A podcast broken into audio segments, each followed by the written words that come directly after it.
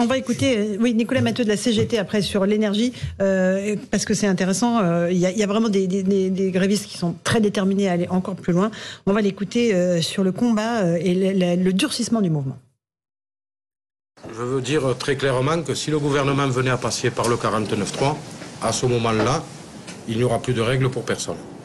Qu'on soit clair, cela fait quelques jours maintenant qu'on entend que le gouvernement magouille pour se construire une majorité, quitte à l'acheter. Quand les travailleurs ne travaillent pas, il n'y a rien qui se fait. Donc ce qu'on va aller chercher, c'est de la grève partout, dans le plus de secteurs possible. Et s'il faut qu'on accélère le rythme, on accélérera le rythme pour empêcher ce gouvernement de tenter de faire croire encore, par quelque subterfuge que ce soit, il peut imposer sa réforme. Sa réforme ne passera pas, personne n'en veut en dehors du camp réactionnaire, et même on voit bien le patronat qui est en grande difficulté parce que Forcément, c'est un cadeau de plus qu'il veut lui faire. Donc euh, oui, il y aura amplification des actions, il y aura diversification des actions. Et ça, on laisse aussi euh, l'imagination euh, des travailleurs et des travailleuses s'exprimer. Voilà pour la mise en garde très claire, Louis le président de la CGT Énergie. On est quand même dans un, système compliqué. C'est-à-dire qu'il y a un patron de, ces gens-là, et ce patron n'y peut rien parce que c'est pas contre lui que la grève se fait. Mhm. Hein, donc euh, c'est un système extrêmement complexe. C'est-à-dire que la, grève se fait sur un problème général et ce qui est attaqué, c'est le gouvernement. Et, là, vous êtes un patron, vous êtes entre les deux. Alors vous avez des patrons, effectivement, vous venez de le souligner, dans les poubelles, qui sont des, patrons privés qui continuent à, travailler parce que les gens font pas grève. Et donc il y a un certain nombre de quartiers de, Paris qui sont safe, hein, je veux dire. Et puis là, euh, sur sur l'énergie, euh, mais mes, mes anciens collègues qui sont là, qu'est-ce qu'ils peuvent on, ne leur demande rien d'autre que mm. quelque chose de gouvernemental. Donc ils sont, euh, ils sont les otages mm. complets du mm. système puisqu'ils ne peuvent pas répondre euh, au sujet. Alors, est-ce que et c'est là la question que je posais un peu tout à l'heure de façon euh, anecdotique, c'est est-ce que cette grève est vraiment faite au sujet des retraites, et c'est le problème du gouvernement en général, ou est-ce que la grève est faite d'une manière générale sur d'autres sujets que la retraite, parce qu'il y a un mécontentement général Moi, j'ai tendance à considérer qu'il y a plutôt un mécontentement général, et que, parce que je ne vois pas quelle est, quelle est la raison pour laquelle, mmh. sur ce problème spécifique, euh, dans euh, le domaine de l'énergie des mmh. entreprises que je connais, euh, les euh, gens seraient euh, absolument épouvantés par l'idée que de travailler plus et, de, recevoir très peu d'argent. Mmh. Donc je veux dire, c'est quand même pas l'endroit où euh, les, euh, la, la, situation, je lui parle de, de, de l'énergie, c'est pas l'endroit, c'est pas dans l'énergie que les gens sont les plus maltraités, me semble-t-il. J'ai pas de raison qu'on les traite plus mal aujourd'hui qu'hier. Juste, mais c'est là où ça fait mal. Donc, les syndicats savent bien que c'est là où on peut. Mais, mais ça suit gouvernemental, ça que tu veux dire. Oui, tu sais, et ça met les patrons. Mais c'est pour ça que je revenais aussi sur ce que disait, ce qu'on disait tout à l'heure sur la ville de Paris, ou les élus, ou la ville de Nantes à un moment, les élus ont une responsabilité pénale vis-à-vis de la, santé de leurs concitoyens. Et donc, ils sont obligés de, réagir. S'ils ne le font pas, ils peuvent être mis en cause. Hein. C'est-à-dire que si on laisse les poubelles comme ça sans réagir, il peut y avoir des plaintes déposées contre eux. Donc c'est extrêmement compliqué parce qu'effectivement, comme euh, tu viens de le dire, c'est que aujourd'hui, les patrons sont en une difficulté où ils ne peuvent pas négocier la fin de la grève. Ils n'ont aucun moyen de pression pour dire aux salariés. Enfin, d'habitude, on peut négocier une fin de grève oui, payante.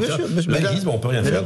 Alors, Fabien Villedieu, sur ce que vous venez d'entendre Je ne suis pas un salarié de l'énergie, mais euh, je, pense que quand vous bossez en 3-8, ce qui est le cas de la, beaucoup de salariés de l'énergie, quand vous bossez sur des poteaux à haute tension, quand vous avez une pénibilité au travail, sauf à croire et à expliquer qu'il n'y a pas de pénibilité pour les salariés de l'énergie, mais j'ai quand même du mal à le croire, voilà, euh, vous ne vivez pas façon super sympa le fait de décaler de deux ans.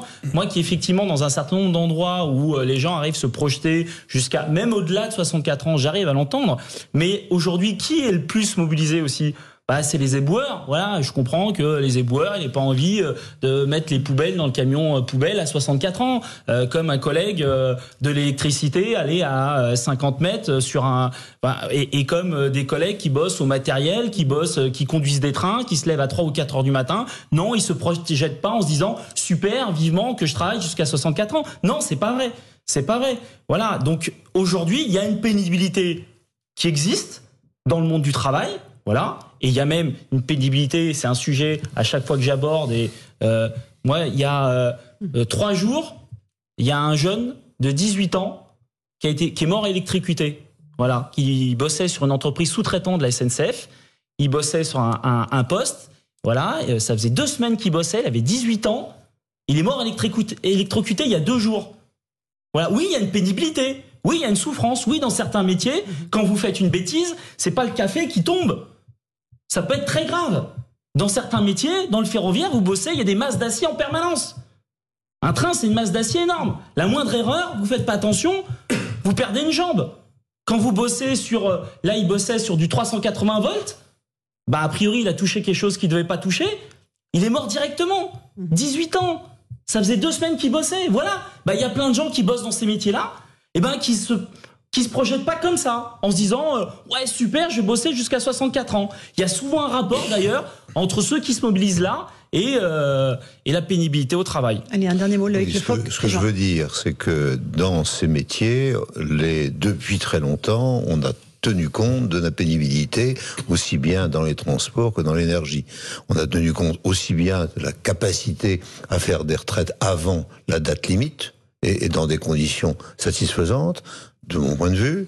Euh, pas forcément du leur, mais mon point de vue. C'est-à-dire, moi, j'ai énormément de gens qui avaient, au moment de la retraite à 62 ans, qui l'ont pris à 60 ans ou à 58 ans, en étant d'accord pour la prendre. Donc, faut faire attention à ce qu'on, raconte. Bon. Et, ne pas confondre quand même les éboueurs dont je reconnais euh, qu'ils ont un, travail euh, pénible, des gens en général dans l'industrie.